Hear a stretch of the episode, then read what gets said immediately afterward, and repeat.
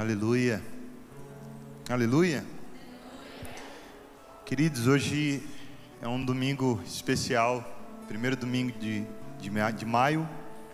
Dia 1 de maio é, é dia do quê? Alguém trabalhou hoje aqui? Não? Alguns? Aí. Sim, amém. Parabéns para vocês que tra... Nós estamos iniciando uma nova série, esse é o primeiro episódio. É, ela traz o, título Que Faremos, Irmãos? E, e, a gente vem construindo já alguns meses acerca de, da estrada dos famintos, acerca mesmo dessa busca por mais de Deus, dessa busca por uma nova porção, por um toque de Deus. E, e queridos, existe um, um assunto que ele, que ele vai permeando junto com esse do toque de Deus, que é o que vem depois do toque de Deus na nossa vida.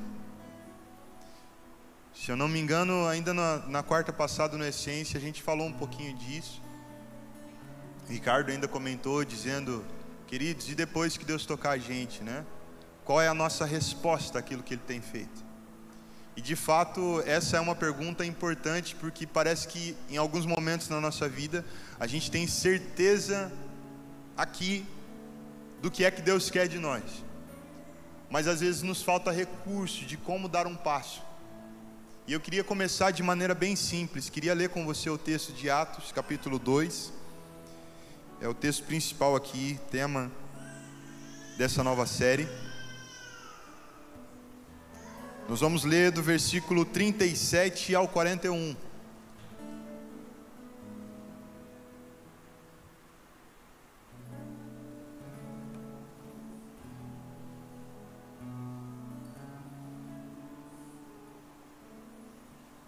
Atos 2, 37 até o 41. Estamos juntos? Amém? Amém. Quando ouviram isso, ficaram muito comovidos e perguntaram a Pedro e aos demais apóstolos: Que faremos, irmãos?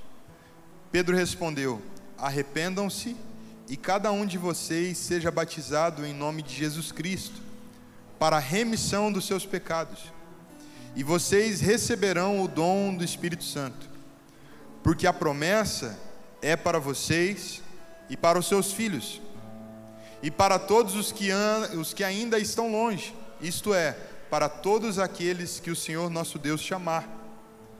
Com muitas outras palavras, deu testemunho e exortava-os, dizendo: Salvem-se desta geração perversa. Então, os que aceitaram a palavra de Pedro foram batizados, havendo um acréscimo naquele dia de quase três mil pessoas. Vamos orar?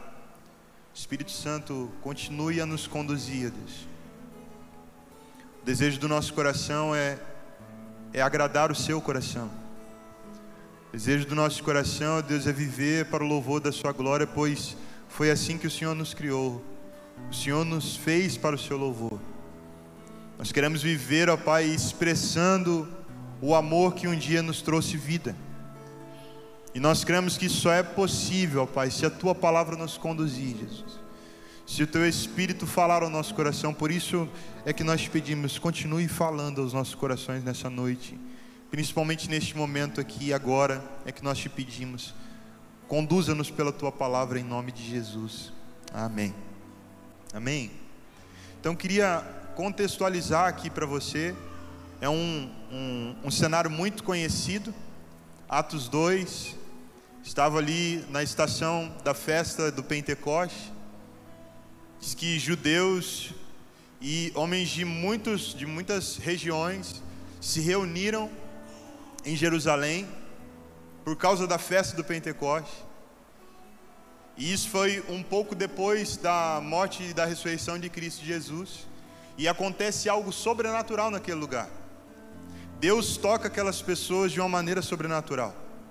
A palavra vai nos dizer que um som como de um vento impetuoso, e a gente já acostumou com o texto, então a gente nem para para imaginar. Quem aqui já ouviu o som do vento? Aquele sopro mesmo que chega a cantar assim. Alguém já, já ouviu? Agora imagina um vento impetuoso enchendo uma casa. E eles estavam ali vivendo essa experiência e diz que línguas como que de fogo começaram a descer sobre a cabeça deles ali. E essa expressão de línguas de fogo é, é mais ou menos o, o, formato mesmo que a chama tem, né? A chama ela tem esse formato mesmo que parece uma língua. E ela foi descendo sobre a cabeça dos que estavam ali reunidos. E diz que no meio desse toque do Espírito, desse mover, as pessoas começaram a compartilhar das grandezas de Deus eles começaram a compartilhar dos feitos de Deus. Só que tinha reunido ali pessoas de, de muitas línguas. Haviam ali egípcios, haviam ali judeus, haviam ali árabes. E o que chama a atenção destes homens é que eles começam a compreender, cada um dentro da sua língua, o que estava sendo dito. E aí eles começam a perguntar: mas esse não é de lá? Esse não é de tal língua, esse não pertence a tal raça, a tal país, e por que, que, gente, que ele está falando e a gente está ouvindo? Alguns ainda olhavam para este momento e começaram a dizer: será que esses homens estão bêbados? O que eles estão falando? E, e Pedro se postura neste momento, quando nós lemos ali no finalzinho do livro de João, capítulo 21, nós vamos ver que Jesus sopra sobre os apóstolos e diz a eles: recebam o Espírito Santo, e o Senhor fez ali uma liberação de poder sobre aqueles homens.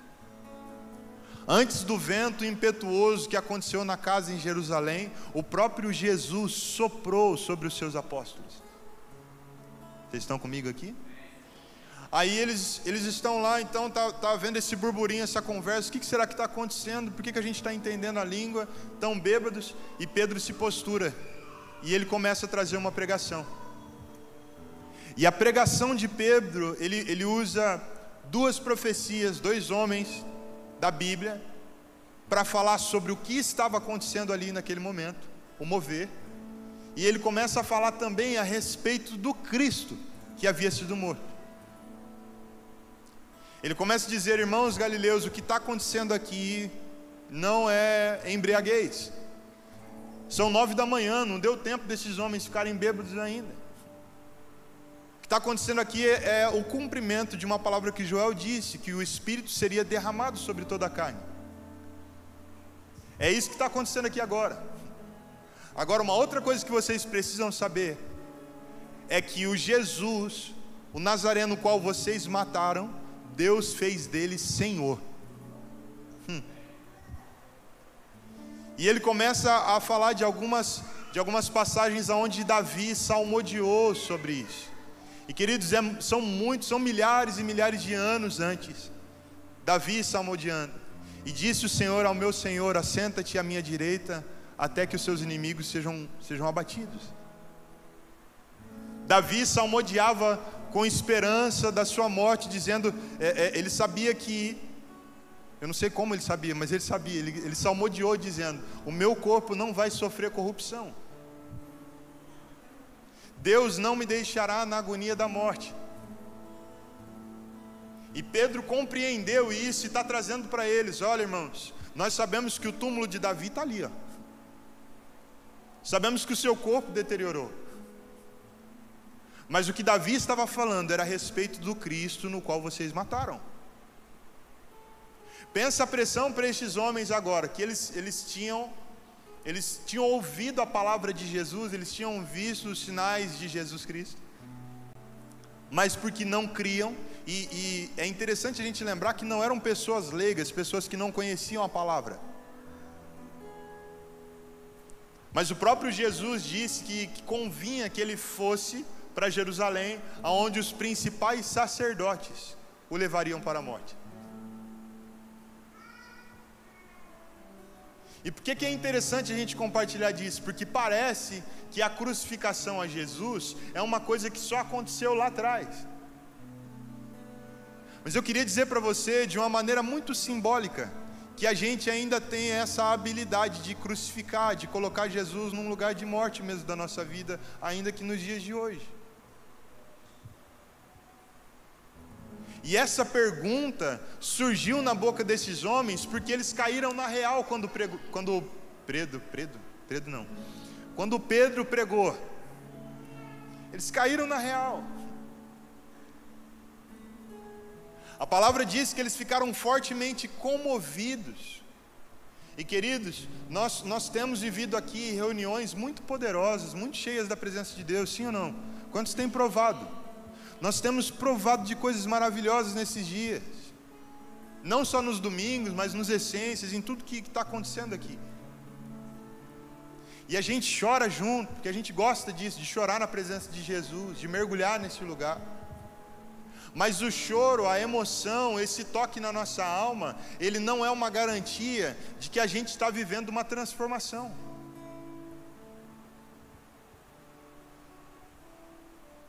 Não adianta a gente apenas se comover, não adianta a gente apenas ser tocado na, nas nossas emoções. Nós precisamos fazer essa pergunta que foi levantada aqui na boca desses homens. Nós matamos o, é, o Cristo, matamos a Jesus e ao Filho de Deus. Pedro, o que faremos nós? Qual é a postura que a gente precisa tomar nesses dias? E é sobre isso que nós vamos estar falando durante essa, essa série de mensagens. E a primeira coisa que eu gostaria de abrir aqui com vocês é a respeito de algo que está escrito em João 3, versículo 19, que diz assim: A condenação é esta. A luz veio ao mundo, a luz veio aos homens, mas os homens amaram mais as trevas do que a luz. Percebe isso? Esse texto diz que a condenação, ela não está no tamanho do pecado do pecador. A condenação, ela não está no, no, em qual foi o erro que um ou outro cometeu, mas a condenação está. A luz veio, se mostrou aos homens, mas o que aconteceu? Os homens amaram mais as suas trevas do que a luz que estava vindo. E todas as vezes na nossa vida que nós decidimos pelas nossas trevas, em detrimento da luz que, que tem vindo sobre a nossa vida, nós cometemos esse mesmo ato.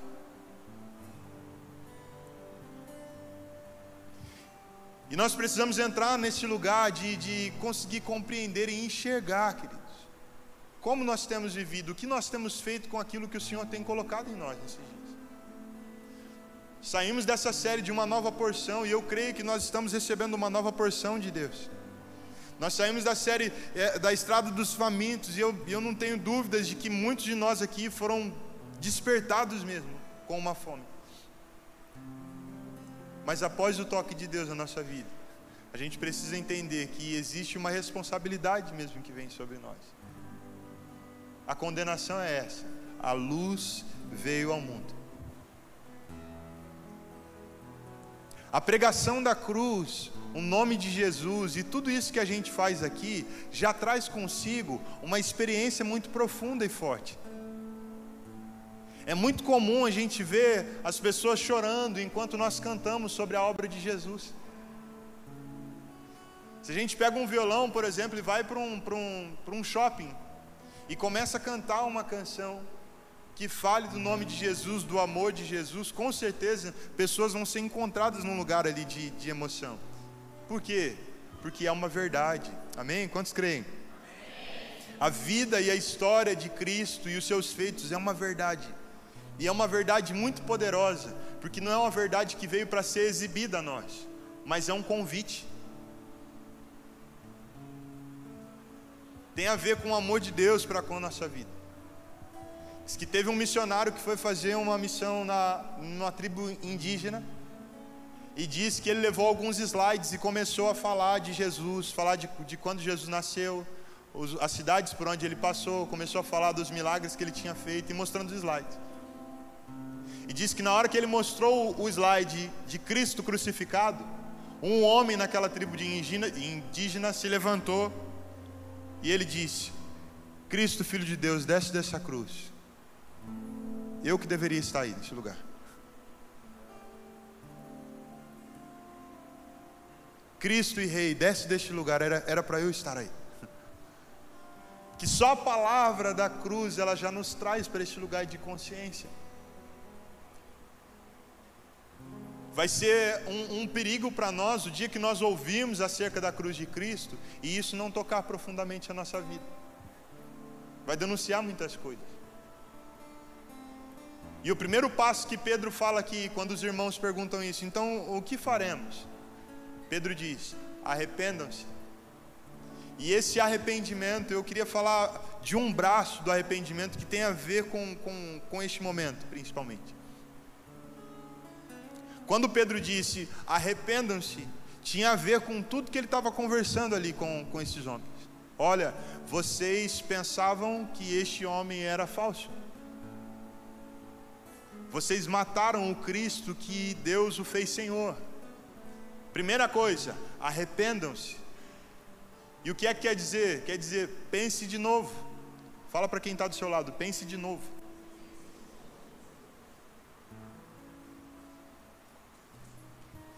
Arrependam-se, pensem outra vez. Porque como esses homens pensavam acerca de Cristo e acerca de si mesmo, fez com que eles tivessem uma atitude de matar o Filho de Deus. Então era necessário que eles voltassem, que eles repensassem, que eles mudassem a maneira de, de, de olhar para Jesus. E queridos, isso é um assunto muito sério, porque muitas vezes nós recebemos uma renovação na nossa mente. Mas as nossas atitudes continuam como que da velha vida. Mudou aqui, mas não mudou a atitude. Nem todo mundo que aprendeu a pensar como Cristo age como Cristo. Porque entre isso tem aquilo que a gente sente.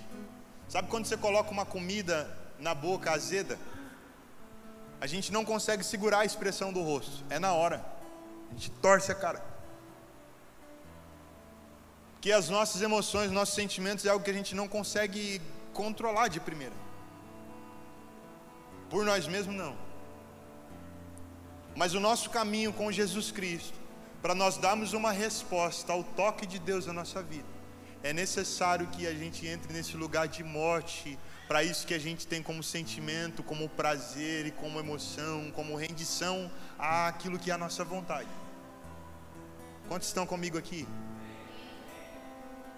Alguns mudaram o pensamento, mas não mudaram o comportamento. Outros mudam o comportamento instantaneamente mas porque não se deixaram ser renovados pela sua mente. Daqui a pouquinho está fazendo tudo do mesmo jeito. E o arrependimento é um caminho, queridos, que nós precisamos ir por ele e não olhar mais para trás. O toque de Jesus na nossa vida nos leva para este lugar de arrependimento. Segunda coisa que Pedro fala ali para estes homens é: sejam batizados em nome de Jesus, para a remissão dos vossos pecados. E esse batismo, ele não aponta somente a, a declaração de fé pública. Eu peguei uma expressão que ela era mais ou menos assim, uma ilustração. Imagine um, um copo, você pega ele, pega dois copos na mesma posição. Um está cheio de água e o outro está vazio. Aí você pega o vazio e coloca dentro do que está cheio de água. O que é que acontece? A água que estava dentro vem para fora. E é sobre esse batismo que Pedro estava falando. Nós estamos vindo com a nossa vida, com o nosso copo cheio da nossa história, das nossas coisas, dos nossos caminhos naturais. E o que Pedro está conduzindo é: sejam batizados em nome de Jesus. Deixe que uma nova forma entre em vocês.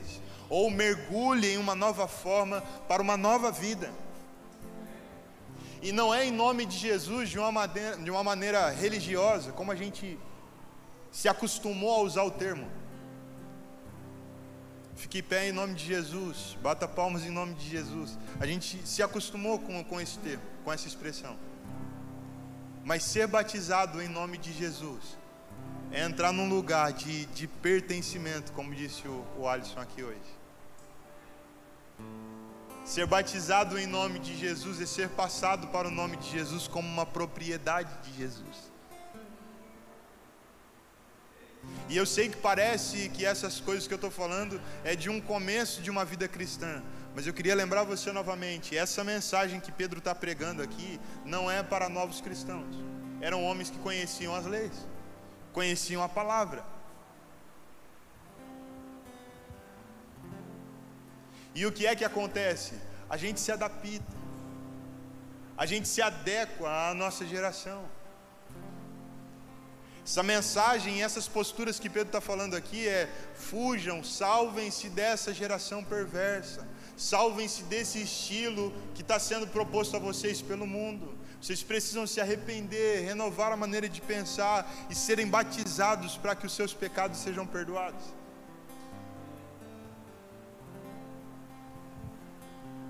Em Cristo Jesus e com essa postura nós encontramos este lugar de perdão para os nossos pecados.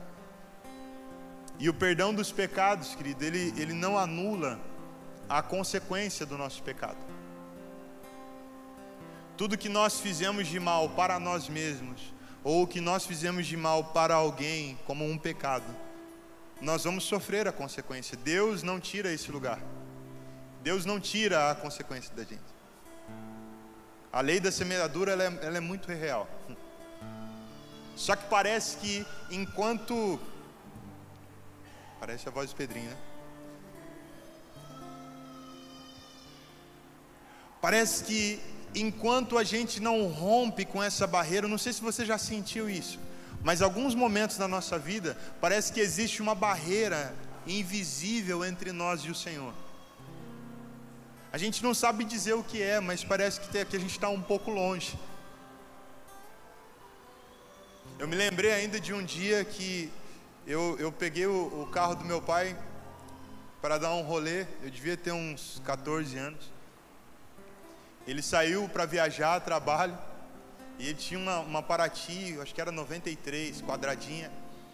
E eu fui na casa de um amigo, no Dom Lafayette, morava no Santo Antônio ali, próximo. E a gente conversou, conversou, beleza. Aí, a hora de eu ir embora, eu resolvi fazer um balão na rua, sabe? Aí eu saí com o carro de assim e atrás tinha uma lixeira. Na hora que eu dei a ré, bateu o porta-malas na lixeira e fez aquele biquinho. E eu fui com o carro para casa, parei o carro ali. Meu pai chegou de viagem, viu o carro amassado. Primeiro não, não falou nada, até que chegou o momento da conversa. E acredite, não fui eu que cheguei nele e falei, pai, saí com o carro escondido e bati. Por mais que estava na cara.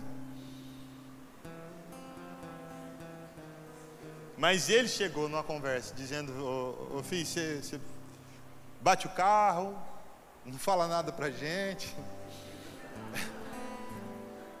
Do jeitinho dele, de pai, ele fez o caminho para o conserto. Porque é sempre assim. É sempre o pai que faz um caminho para a gente consertar com ele.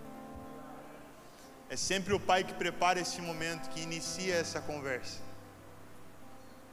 Tem um negócio que a gente precisa resolver. E enquanto eu não conversei, eu senti essa barreira que eu não conseguia enxergar, sabe? Eu não sei se você está vivendo isso hoje aqui, nessa noite, mas eu não tenho dúvidas de que o Senhor deseja quebrar essa barreira de relacionamento. Sabe por quê? O toque de Jesus na nossa vida, queridos, ele não vem para tornar simplesmente a gente um alguém que tem superpoderes. Ele não vem simplesmente para abrir a nossa visão para a gente ver anjo. Mas o toque de Jesus na nossa vida vem para aumentar, aprofundar a nossa relação para com Deus. Porque alguém que tem um relacionamento profundo com Deus é uma pessoa abençoadora. É uma pessoa que anda em novidade de vida. Que passa por dificuldade, sim. enfrenta tentações de pecado, sim, todos nós. Mas o caminho que nós necessitamos, que esteja sempre aberto diante de nós, é o caminho do nosso relacionamento para com Deus. E enquanto a gente não fala dessas coisas, enquanto a gente não confessa, enquanto a gente não compartilha, enquanto a gente não entra nesse lugar de dizer: o que, que eu vou fazer? Senhor, o que, que eu tenho que fazer agora? Essa barreira invisível ela permanece. E Deus quer tocar a nossa vida. Pedro disse: Arrependam-se, sejam batizados em nome de Jesus para perdão dos seus pecados. E depois ele disse: E recebam o dom do Espírito Santo. Sabe para que, que é o dom do Espírito Santo? O dom do Espírito Santo vem para capacitar a gente de uma maneira sobrenatural a viver coisas naturais conforme a vontade de Deus. Espero que você tenha marcado essa porque foi, foi forte. O dom do Espírito Santo vem para trazer uma capacitação para a gente. Porque de verdade em nós mesmos a gente não consegue. Em nós mesmos a gente vai crucificar Jesus de novo. Eu não sei se você já percebeu, mas teimosia e desobediência é algo que está no DNA do ser humano. A gente olha para a criança e fala: olha que menino tentado, teimoso, desobediente, que menina, nossa, desobediente. Aí é interessante, a gente chega no adolescente e a gente também encontra a mesma teimosia e a desobediência. Os jovens, teimosos também e desobedientes. E os adultos? Teimosos e desobedientes também. E os de idade? E os idosos? Teimosos e desobedientes. Sabe, isso está meio que, que parece que está nessa corrupção mesmo, que a gente sofreu por conta do pecado. Existe um caminho tendencioso e natural para a gente andar em desobediência e em teimosia. E esse é o caminho que vai levar a gente a crucificar a Cristo na nossa vida. Mas, queridos, existe uma porta aberta aqui nessa noite. Essa palavra aqui que Pedro ministrou naqueles dias para aqueles homens que conheciam as leis do Senhor, fez com que quase 3 mil pessoas fossem acrescentadas no caminho. Eu não sei a, a, a, quantas pessoas vão ser tocadas por essa mensagem aqui, quantas pessoas vão ser alcançadas aqui ou através do, do, do online. Mas uma coisa eu sei: tem um convite de Jesus para você que nessa noite deseja compreender em Deus o que é que você precisa fazer nesses dias. Você que está com essa pergunta mesmo entalada aí: como que eu vou fazer? E eu quero orar pela sua vida hoje. É uma noite de nós entrarmos neste lugar, é uma noite da, da gente romper a barreira invisível que nos distancia de Deus, para nos achegarmos mais perto dele e desfrutarmos da nossa relação com Deus. Já chega de nós entendermos coisas, trazermos tanta informação para a nossa mente e nós não entrarmos neste lugar de aplicação. Queria dizer para você que isso que aconteceu em Atos 2 fez com que o relacionamento e a comunicação ficasse clara. E a obra do Espírito Santo na nossa vida também faz essa mesma coisa. Traz clareza, traz comunicação, traz relacionamento, traz proximidade. E Jesus, ele, ele abre esse caminho de proximidade para nós. E eu quero orar pela sua vida hoje. Você que se identificou com essa palavra, eu queria te convidar a vir aqui na frente. Por que é que tem que ir na frente? De repente é só, é só um ato de fé de alguém que está dizendo: Eu não quero mais permanecer nessa postura. Eu quero dar um passo à frente. Quero sair deste lugar aqui de ouvir mensagem, entender coisas, mas não entrar nesse lugar de aplicação. Quero ser transformado por Jesus. Eu quero orar pela sua vida.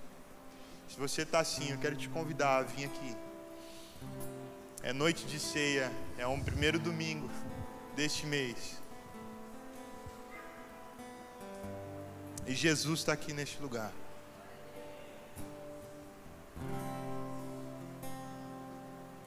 O Senhor nos deseja nos ensinar um caminho de obediência.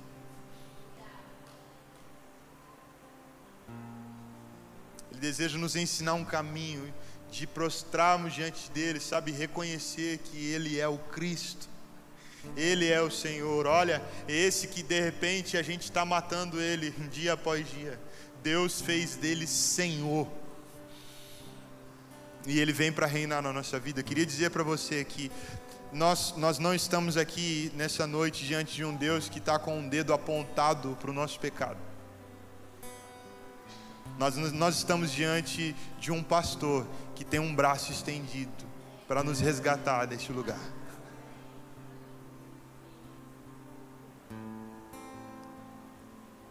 Se tiver alguém aqui, eu quero orar por você.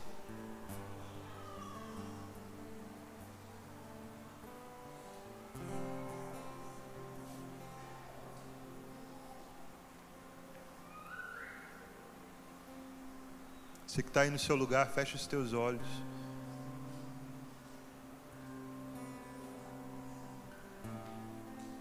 Que faremos, irmãos? Que faremos com tudo que Deus tem falado ao nosso coração? O que nós faremos? O que nós faremos com tudo que nós temos recebido de Deus nesses dias? O que nós faremos?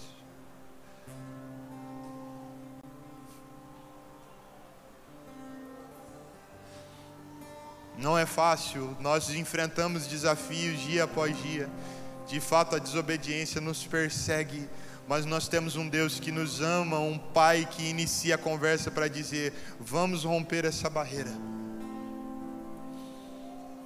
Vamos romper essa barreira para que você possa romper com o campo de informação e entrar num lugar de transformação. Eu quero orar por você hoje.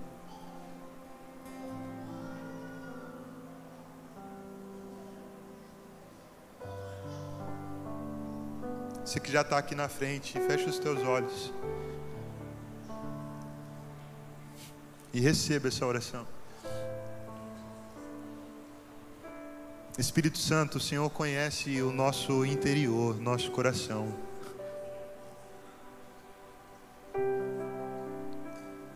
Nós, como pastores, como líderes neste lugar, a única coisa que a gente consegue tocar e ver, Pai, é a aparência. Às vezes temos uma impressão ou outra, mas a verdade do coração, da mente, é só o Senhor que sonda, Jesus. Senhor, eu quero orar por esses, ó Deus, que deram esse passo de vir até aqui à frente e dizer: Me traga para perto. Quero orar, ó Deus, por esses que vieram aqui à frente, ou de repente também alguns que, que que estão recebendo essa oração ainda que do banco, porque não, não vieram. Esses que estão orando, Deus, dizendo: Senhor, que a barreira entre nós seja quebrada, que essa barreira invisível seja quebrada. Eu quero me relacionar contigo. Espírito Santo, eu clamo para que o Senhor derrame sobre eles a tua unção, Jesus. Derrama a tua unção sobre eles, Senhor. Toque-os com o teu Espírito Santo nessa noite de um jeito especial, Senhor. Toque eles, ó Deus, com a tua glória, Deus, com a tua presença, Jesus. De modo, ó Pai, que eles voltem para suas casas, mas não voltem para a aldeia. De modo, Deus, que eles entrem neste lugar de relacionamento contigo, próximo Espírito Santo, eu clamo para que essa capacitação que só o Senhor pode fazer na nossa vida seja derramada sobre a vida desses queridos, essas irmãs que estão aqui. Que essa capacitação sobrenatural para vencer os desafios da vida venha tocar a vida dos meus irmãos, das minhas irmãs aqui nessa noite, Jesus. Sem Ti nós não conseguimos, ó Pai mas em Cristo Jesus nós somos mais do que vencedores. Sem Ti, ó Pai, nós não aguentamos uma provinha, mas em Cristo Jesus. Vem estação ruim, vem estação boa, e nós permanecemos não porque nós somos, mas porque o Senhor é o Cristo. A nossa carne nos conduz dia após dia a fazer a nossa própria vontade e crucificar o Senhor. Como se o Senhor não fosse Deus, como se não fosse o Senhor da nossa vida. A nossa carne, as nossas, as nossas emoções nos conduzem dia após dia a crucificar a Ti como se fosse alguém tão comum como se a nossa vontade fosse mais importante, mas Espírito Santo, nós clamamos nessa noite, neste lugar. Nós não vamos mais colocar Cristo neste lugar de crucificação. Mas se Deus o fez Senhor, nós o declaramos Senhor sobre a nossa vida. Nós o declaramos Senhor sobre a nossa história, Senhor sobre o nosso coração. Nós cremos e entramos nesse lugar de batismo em nome de Jesus. esse lugar de batismo, aonde as nossas velhas águas são jogadas para fora, para receber o do rio da vida, para receber do rio de águas cristalinas, para receber do Senhor. Oh Espírito Santo, transborda os corações neste lugar, Jesus. Oh Espírito Santo, prepara o caminho de volta. Oh papai, começa o assunto porque nós queremos entrar. Oh papai, comece o assunto porque nós queremos confessar. Comece o assunto porque nós queremos consertar, Jesus. Tu és a nossa vida, tu és o nosso amor. Tu és a razão, o sentido de tudo. Quem ouve o Senhor prospera. Quem ouve o Senhor prospera. Quem sai semeando e chorando, semeando e chorando, voltará alegre com seus feixes cheios. Porque o choro dura uma noite, mas a alegria vem com o sol da justiça, vem com a luz do amanhecer. Prepara o caminho, Espírito Santo, prepara o caminho para nós.